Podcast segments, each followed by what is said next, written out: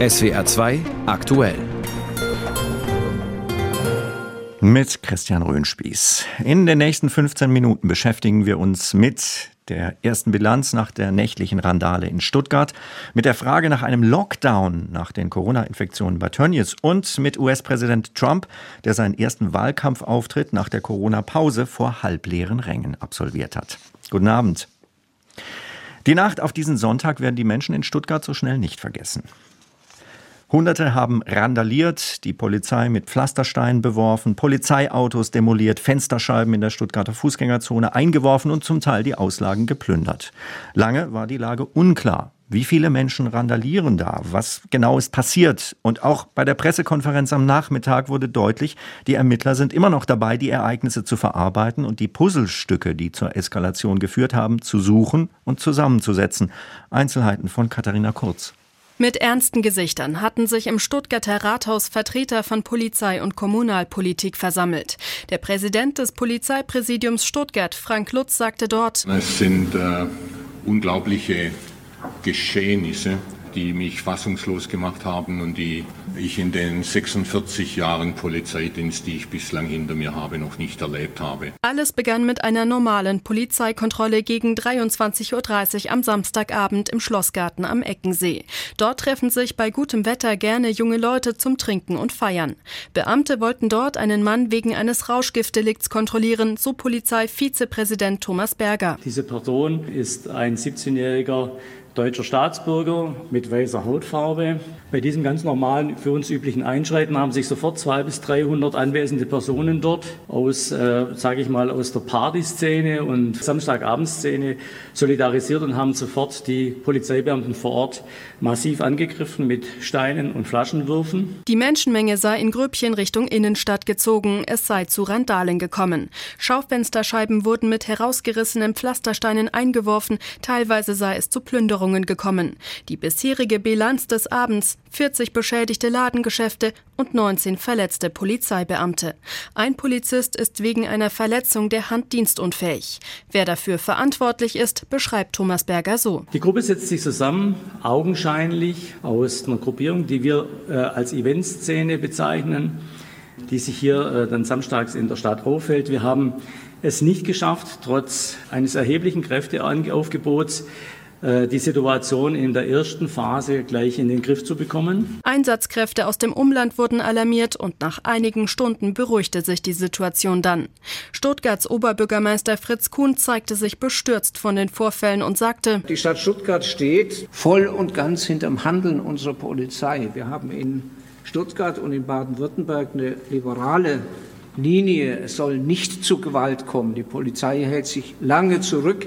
Aber wenn Täter und Täterinnen diese Linie überschreiten, dann kann die Polizei natürlich nicht daneben stehen. 24 Personen deutscher und verschiedener anderer Staatsangehörigkeiten wurden noch in der Nacht festgenommen. Sieben von ihnen kommen vor den Haftrichter. Die Stuttgarter Polizei hat eine 40-köpfige Sonderkommission eingerichtet. Außerdem haben die Ermittler ein Hinweisportal im Internet eingerichtet, in das Zeugen Videos und Hinweise stellen können. Die Polizei dulde keine Gewalt gegen Menschen, erklärte Polizeipräsident Lutz. Und das wird bedeuten, dass wir mit einem deutlich erhöhten Kräfteansatz in den kommenden Wochen die Lage in Stuttgart so im Griff haben werden, dass diese Form von Gewalt, das was wir heute Nacht erlebt haben, dass wir alles tun werden, dass dies nicht mehr geschieht. Bei der Pressekonferenz in Stuttgart wurde auch klar, dass die Eskalation aus der Nacht möglicherweise nicht so ganz aus heiterem Himmel kam. Schon seit mehreren Wochen gab es offenbar immer wieder kleinere Zusammenstöße mit dieser sogenannten Event-Szene. Aber warum ist die Situation in der vergangenen Nacht so aus dem Ruder gelaufen? SWR-Reporterin Nicole Freiler ist dieser Frage nachgegangen. Mit dieser Eskalation der Gewalt hat man einfach nicht gerechnet. Das hat Polizeipräsident Lutz auch so gesagt. Die Lage ist in der Nacht einfach teilweise komplett außer Kontrolle geraten. Die Situation konnte die Polizei dann auch so schnell nicht mehr in den Griff bekommen. Und tatsächlich ist es wohl so, dass die Gewalt gegen Beamte in den letzten Wochen noch einmal zugenommen hat. Laut Polizei ist wohl zu beobachten, dass Menschen Gewalt gegen Polizisten filmen und sich damit dann in den sozialen Medien auch brüsten. Das scheint wirklich eine neue Entwicklung zu sein. Stuttgart war heute Nacht ein Epizentrum der Gewalt in Deutschland. Der Kreis Gütersloh ist das schon seit Tagen beim Thema Coronavirus. Mehr als 1000 Neuinfektionen in einer Fleischfabrik der Firma Tönnies. So viele wie nirgendwo sonst in Deutschland. Arbeit und Leben auf engem Raum haben dazu beigetragen, obwohl die Hygieneregeln, die wir alle versuchen einzuhalten, das ja eigentlich verbieten. Entsprechend groß ist der Ärger über die Firma Tönnies, über die Bedingungen für die Menschen, die dort arbeiten und vor dem Wochenende auch über die schleppende Informationspolitik von Tönnies. Erst nach Tagen war es den Behörden gelungen, die Daten aller Mitarbeiter zu bekommen. Jetzt ist die entscheidende Frage, bei so vielen nachgewiesenen Infektionen in so kurzer Zeit, wird der Kreis Gütersloh möglicherweise komplett dicht gemacht, also Lockdown wegen Corona. Heute haben sich NRW-Ministerpräsident Laschet und sein Gesundheits- und Arbeitsminister Laumann dazu in einer Pressekonferenz geäußert. Ergebnis erstmal nicht. Aus Gütersloh berichtet Mischa Dahlmann. Einen Lockdown wird es in der Region vorerst nicht geben, trotz des massiven Corona-Ausbruchs unter Mitarbeitern der Firma Tönnies. Das sagte NRW-Ministerpräsident Armin Laschet nach seinem Besuch in Gütersloh. Insofern gilt weiterhin der Satz, dass wir einen flächendeckenden Lockdown im Moment nicht ausschließen können.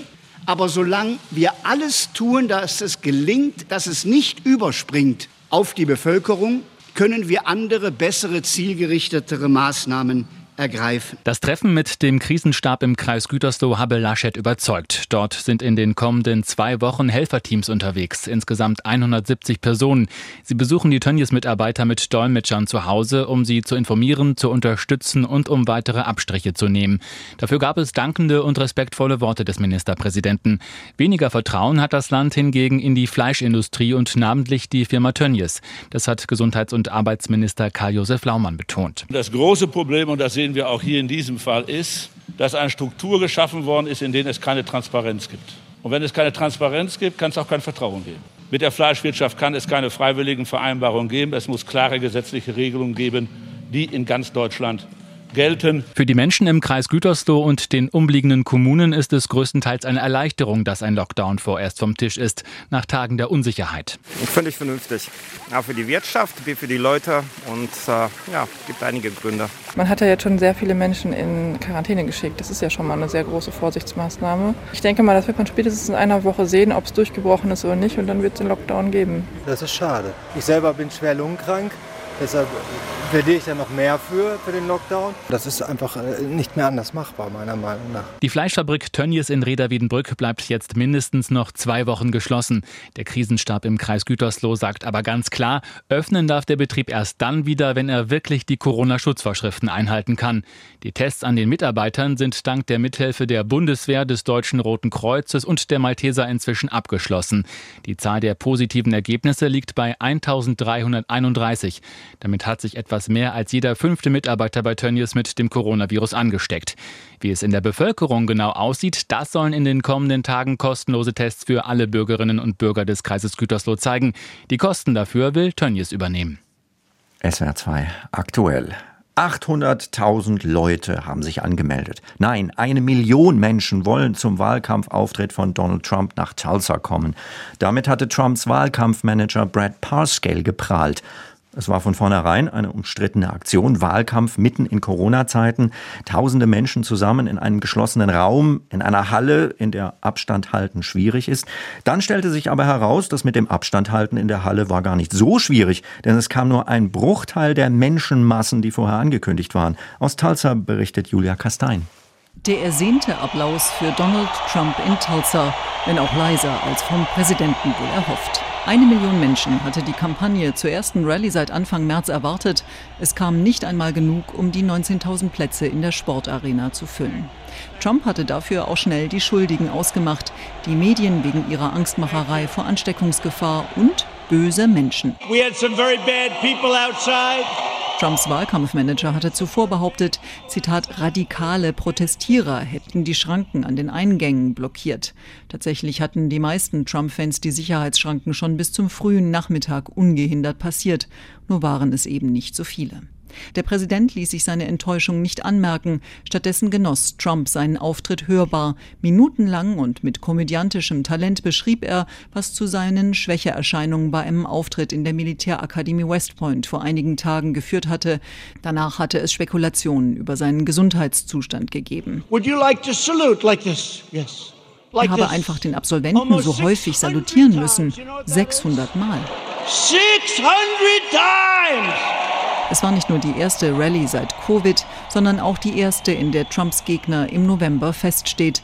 Und der Republikaner attackierte den Demokraten Joe Biden hart, persönlich und politisch. Biden sei eine hilflose Marionette der radikalen Linken und wenn man ihn wähle, dann überlasse man das Land dieser Mafia. And if Biden is elected, he will surrender your country to these mobsters 100 percent. Auch die Bundeskanzlerin bekam ihr Fett weg. Sie sei zwar eine nette Frau und eine gute Verhandlerin. Way, nice woman, aber die USA würden nicht länger die Sicherheit von Ländern wie Deutschland finanzieren. Deshalb würden nun die Truppen abgezogen. Die Themen Polizeigewalt und systemischen Rassismus, wegen dem seit dem Tod des Afroamerikaners George Floyd täglich tausende Menschen in den USA demonstrieren, diese Themen sparte Trump in seiner gut anderthalbstündigen Rede aus. Stattdessen bekannte er sich mehrfach zu einer starken Polizei. As President, I will always support the incredible men and women of law enforcement. Unmittelbar vor Beginn der Feier hatte das Trump-Team erklärt, dass sich sechs Mitarbeiter in Tulsa mit dem Coronavirus angesteckt haben. Doch die meisten Anhänger trugen trotzdem keine Maske.